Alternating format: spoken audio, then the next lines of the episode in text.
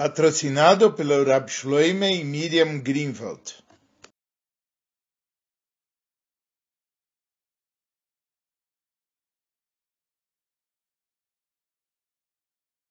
Essa sikha fica no Likutei Sichot, volume 15, Parshava Yeshev, sikha de número 1.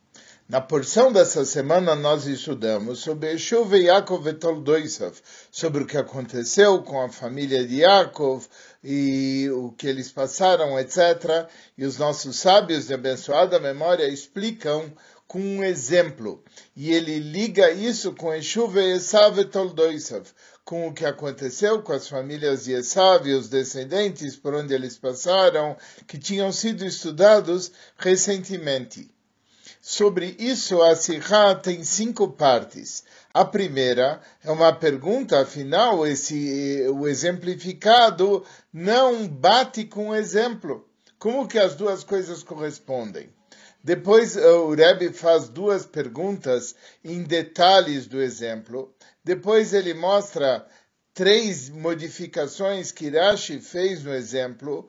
Quarta, ele explica o significado mais profundo desse exemplo e com base nisso ele responde todas as perguntas.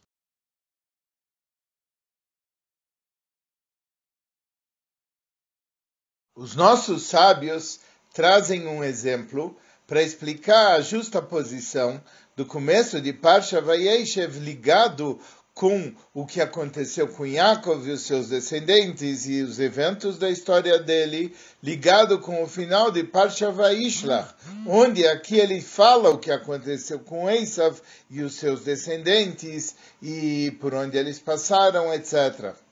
E lá, na Parsha anterior, ele cita os reis de Edom e os uh, generais que vieram depois, e uh, o exemplo de um rei é como exemplo de uma pedra preciosa.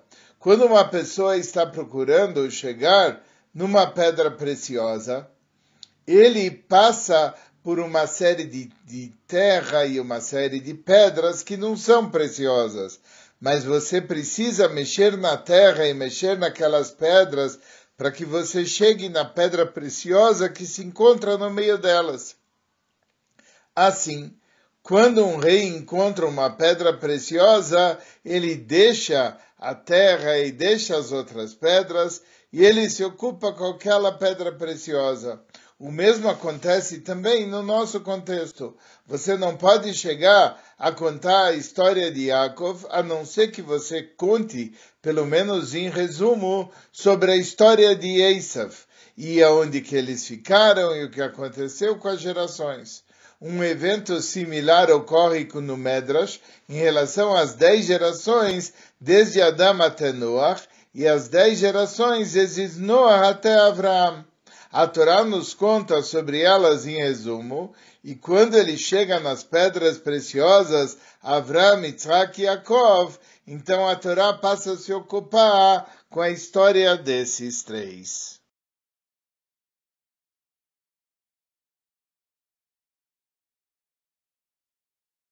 Existe a princípio uma grande pergunta, porque o exemplo parece não ser compatível com aquilo que você quer exemplificar. Por exemplo, quando você está falando sobre as gerações de Adão até Noach, ou de Noach até Avram, e a Torá conta sobre cada uma delas, pelo menos em resumo, para cobrir todas as gerações, é porque isso é realmente vital. Por quê? Porque senão existe um espaço em branco e você não sabe o que aconteceu entre um evento e outro. Da mesma maneira, com uma pedra preciosa que está escondida dentro da terra, que para você chegar ao capítulo da pedra preciosa, você tem que passar pela pedra que encobre aquela pedra, pedra preciosa. Mas no, no, nosso caso, no caso de Yaakov, ele era o filho de Yitzhak. So, uh, assim sendo, você não precisava passar pela história de Esav para chegar na história de Yaakov e dos seus filhos. Então, qual é a comparação entre o que está acontecendo aqui, que para chegar em Israel você falou Esav, com aquilo que foi dito que para chegar em Noah, para chegar em Avram, você tinha que passar pelas gerações anteriores.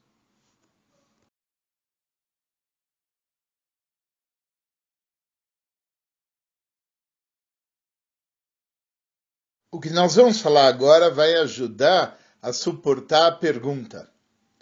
Em relação a Esav, que ele tem que o que aconteceu com Esav é relacionado com o que aconteceu com Yaakov, isso daqui é um pouco difícil a gente falar isso, porque como que Yaakov ele está escondido e misturado com a terra de Esav. A Torá, ela, por que, que a Torá precisa falar os eventos de Esav para chegar no evento de Yaakov? A história de Esav, como ela é relevante para entender o que, que aconteceu com Yaakov. É, só depois que Esav ficou no Har Seir, é, nesse momento que Yaakov ele se transformou o único herdeiro da terra de Israel. Então a gente poderia falar assim que existe uma ligação entre uma coisa e a outra, porque Esav indo para o Har Seir, ele deixou o espaço na terra de Israel e aí o Yaakov pôde tranquilamente ser o herdeiro, o herdeiro da terra de Israel. Acontece o quê? Que você não precisa contar toda a história do que, que aconteceu com Esav e todos os reis que foram os reis de Esav e também todos os generais que vieram depois. Então, por que, que ele precisa contar tudo aquilo que aconteceu com Esav? É verdade, existe uma relação, mas não uma relação de todos esses eventos, um em relação ao outro.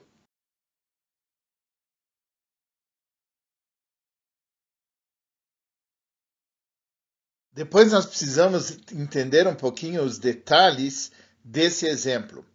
Nesse exemplo ele citou o que, que é terra e o que, que é pedra, e nós temos que entender o que, que é áfaro, o que, que é tzorerot.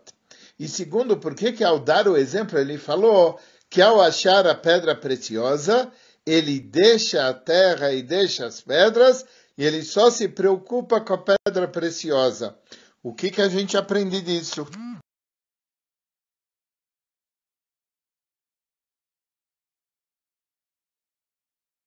Também é bom ter um pouco de esclarecimento na, na forma com que Rashi faz, porque ele traz a citação do Medrash, mas ele acrescenta ou modifica alguns detalhes.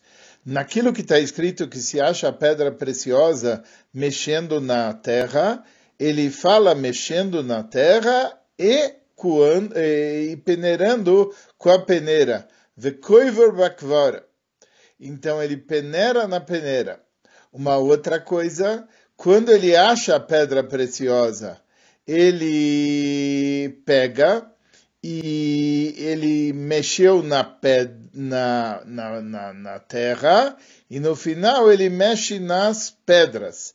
Qual é a história? O que quer dizer a, a terra? O que quer dizer as pedras? E por que Kirashi, quando ele fala no final ele joga fora as pedras, quando na linguagem do Medrash ele deixa de lado a terra.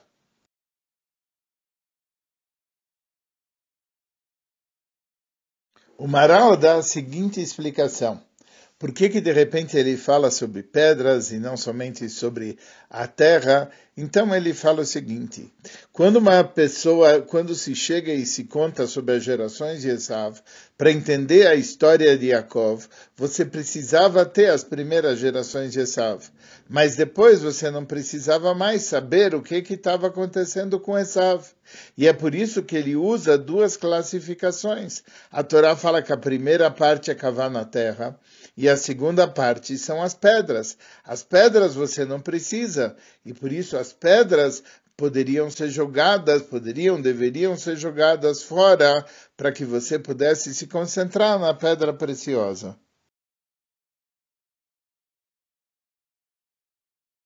Entretanto, é difícil de entender Porque qual é a novidade de ter que jogar as pedras? Quando ele encontra a pedra preciosa, ele se ocupa com a pedra preciosa. Por que, que ele precisava dizer que ele tinha que procurar pelas pedras, que ele tinha que jogar as pedras, conforme a gente também vê essa abordagem dentro do Midrash?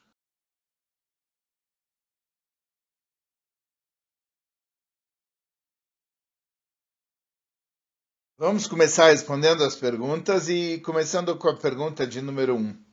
O propósito do estabelecimento de Yaakov na terra de Israel não é simplesmente ficar na terra de Israel.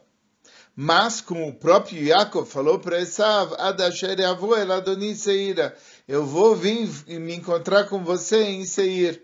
Como Rashi fala que isso é o cumprimento da profecia que vai acontecer na era messiânica Ve'alu Moshim Behar Tzion, Lishpot Etarei que as pessoas vão sair do monte de Sion e vão ir para o monte de Esav, que essa é a ideia dos nossos sábios, quando eles falam sobre a pedra preciosa, que para você entender Yeshua e Yaakov, você não pode entender se você não abordar também Yeshuva Esav Toldotav, se você não adotar, não abordar também o que, que aconteceu na história de Esav e nas suas gerações. Por quê?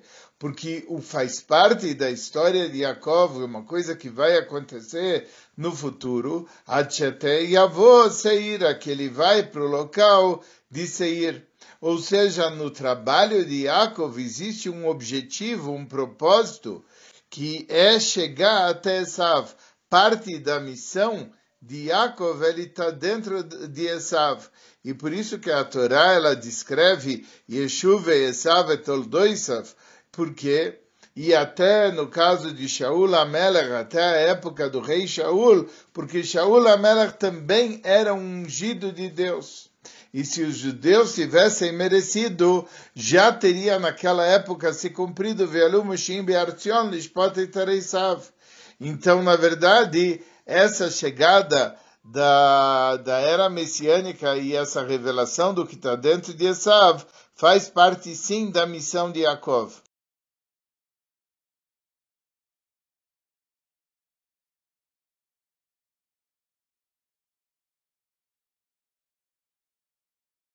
Agora a gente pode entender por que, que tem os dois elementos, o elemento da terra e o elemento das pedras, no exemplo porque existem duas maneiras com que você faz o refinamento. Aquela história que você vai vir para o Hareisav, Lishpotethareisav, você vai ir na montanha de Esav para você fazer a justiça na montanha de Esav. Em relação a Esav, na época futura, existem duas coisas que vão acontecer. Primeiro, que Hashem que no momento vão haver povos que eles vão começar a chamar o nome de Hashem, Lavdoi Shechem Echad, para servir juntamente com o povo de Israel, servir Hashem, etc. E é, e é por isso que os nossos sábios até falam que no futuro o porco vai se transformar um animal kasher.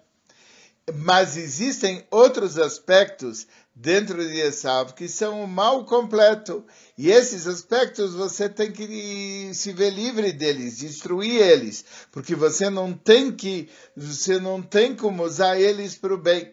E é isso que está escrito que o Beis Yaakov e o Beis Yosef, eles vão ser como uma chama, e o Esav, ele vai ser como a palha que vai ser consumida.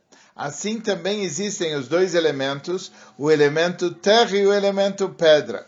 O elemento terra, ele está encobrindo a pedra preciosa, mas ele não é um elemento que simboliza algo totalmente negativo, é algo que pode ser transformado para o bem, é algo que pode ter uma coisa benéfica, como uma casca que protege a fruta, que no futuro você pode dela fazer também algo bom. Mas existe um outro elemento, que é um elemento negativo, que é aquilo que foi chamado no exemplo das outras pedras, que não a pedra preciosa, que é algo que prejudica, que é algo que pode prejudicar um animal, etc. E nesse caso é preciso se ver livre dessas pedras.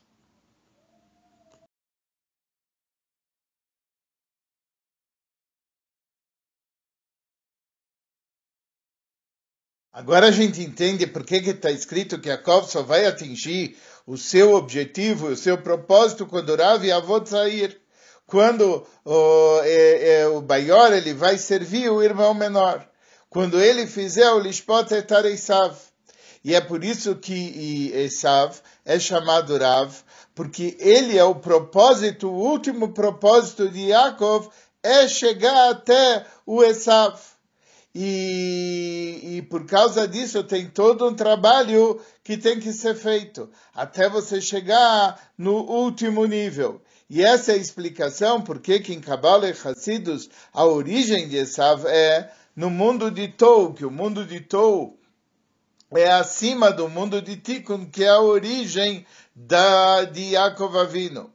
Porque Yaakov, ele fazendo a sua função, ele fazendo a função de, de, de fazer a refinação do mundo, ele tem duas coisas. Ele tem, primeiro, as Nitzoitzos de Kedusha, captar as centelhas de santidade que estão dentro do mundo de Tou e elevar elas até a sua raiz, até a sua origem. Isso é o trabalho de, de Tikkun, quando elas atingem o seu objetivo. E essa é uma razão por que estão os reis de Edom uh, listados lá, porque é a, a, refinação das coisas que tem a ver com Edom, as coisas que tem a ver com Esav, quem tem que fazer é Yaakov. Mas por outro lado, além de, desses reis de Edom, existem aqueles outros reis onde não vai ser feito um trabalho de refinação eh, através de Tikkun.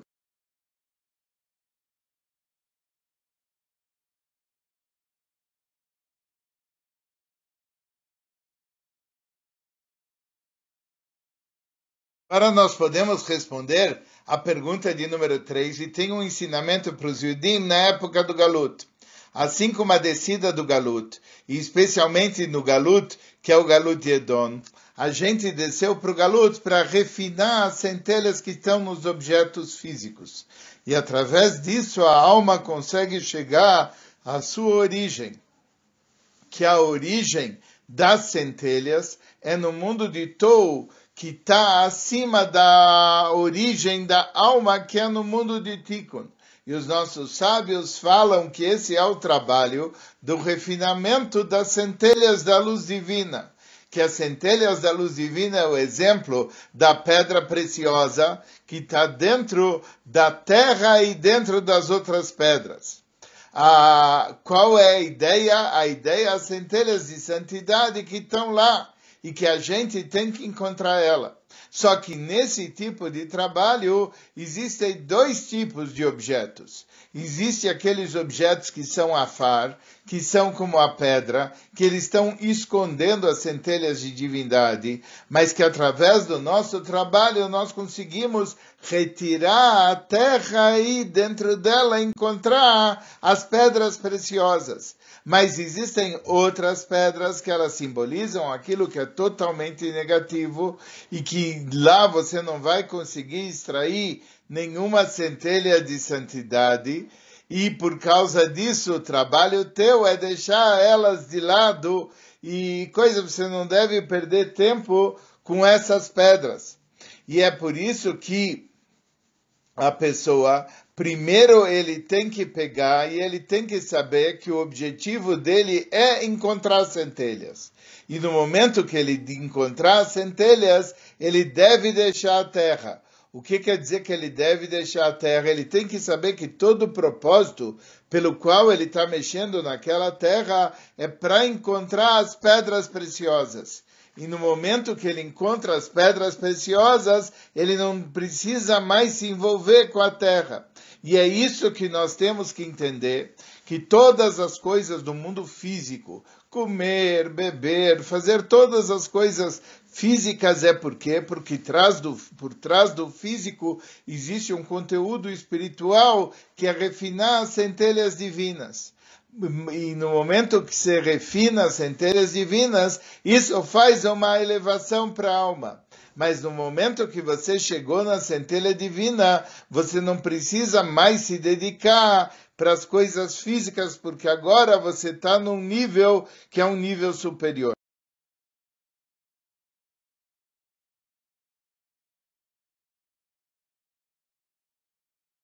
Agora nós vamos poder responder as perguntas 4, 5 e 6, que são aquelas diferenças que Rashi faz na linguagem quando ele traz do Medrash para o seu comentário, onde tem o Yena Shel Toira, Segredos da Torá.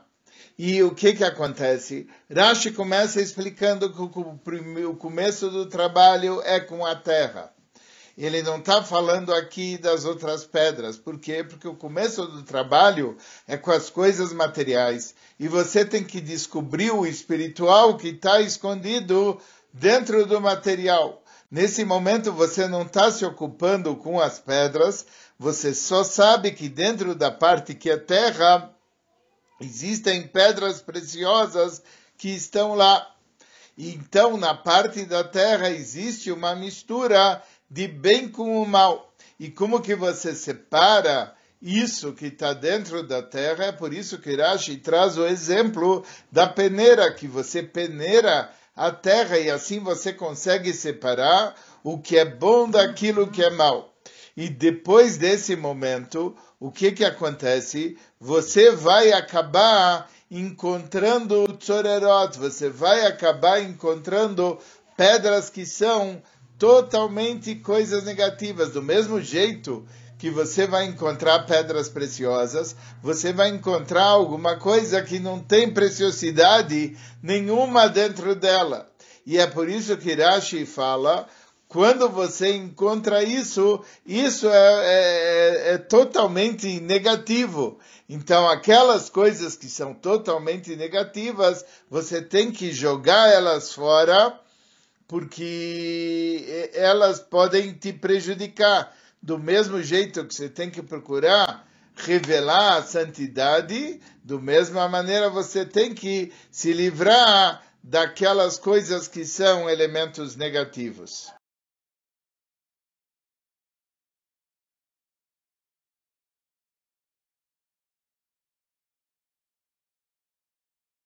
A gente vai entender porque esse trabalho está especialmente ligado com o trabalho de Yaakov Avino porque Yaakov Avino começa a preparação para Matan Toira, para o recebimento da Torá. E isso começou com Yaakov, que Yaakov desceu para o Mitzrayim, para o Egito, e a saída do Egito é a preparação para Matan Torá. Acontece o seguinte, quando em Matan Torá você tem uma Mshocha Zelokus, você tem uma revelação de divindade no mundo que está acima dos mundos. E por isso, para que a refinação do mundo seja uma revelação, uma refinação completa, você tem que vir uma coisa que está acima dos mundos e que jogue para fora tudo aquilo que não presta. Isso se chama Mashlichet jogar as pedras que não prestam porque é que nem a luz que está dentro dos mundos. Se a luz que está dentro dos mundos ela é o significado, então na verdade você não consegue chegar acima dos mundos. E é exatamente por isso que Rashi, quando vai explicar o exemplo da pedra preciosa, ele traz o exemplo da pedra preciosa não na época de Noah não na época de Abraão. Por quê? Noah e Abraão também fizeram uma refinação em relação às gerações que as dez gerações que antecederam a eles. Mas o que? O mundo ainda continuava no mesmo formato de mundo. E por isso, Rashi menciona as dez gerações de Noah e as dez gerações de Abraão em relação ao exemplo de, da procura da pedra preciosa porque efetivamente a refinação do mundo começou. Mas a refinação do mundo com Yaakov chegou num nível muito maior do que no nível de Noah ou até no nível de Abraão. Noah chegou à refinação do mundo de, de, de, de uma maneira que ele pôde mostrar que havia um pacto com Deus. Antes do trabalho de Noah, a terra estava repleta de roubo, de coisas negativas. E Noah fez o mundo ficar de um jeito próprio, a ponto de ter um pacto com Deus pela existência do mundo. Od Kolyemei Ares, Loisboto, etc.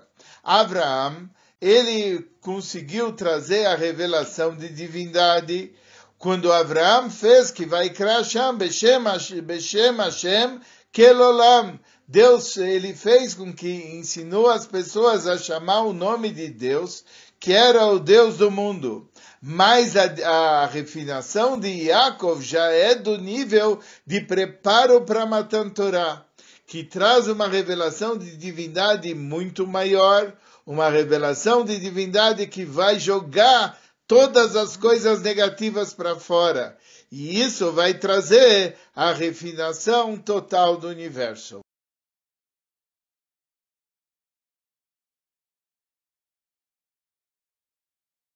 Gente vai entender o que é o trabalho de cada judeu.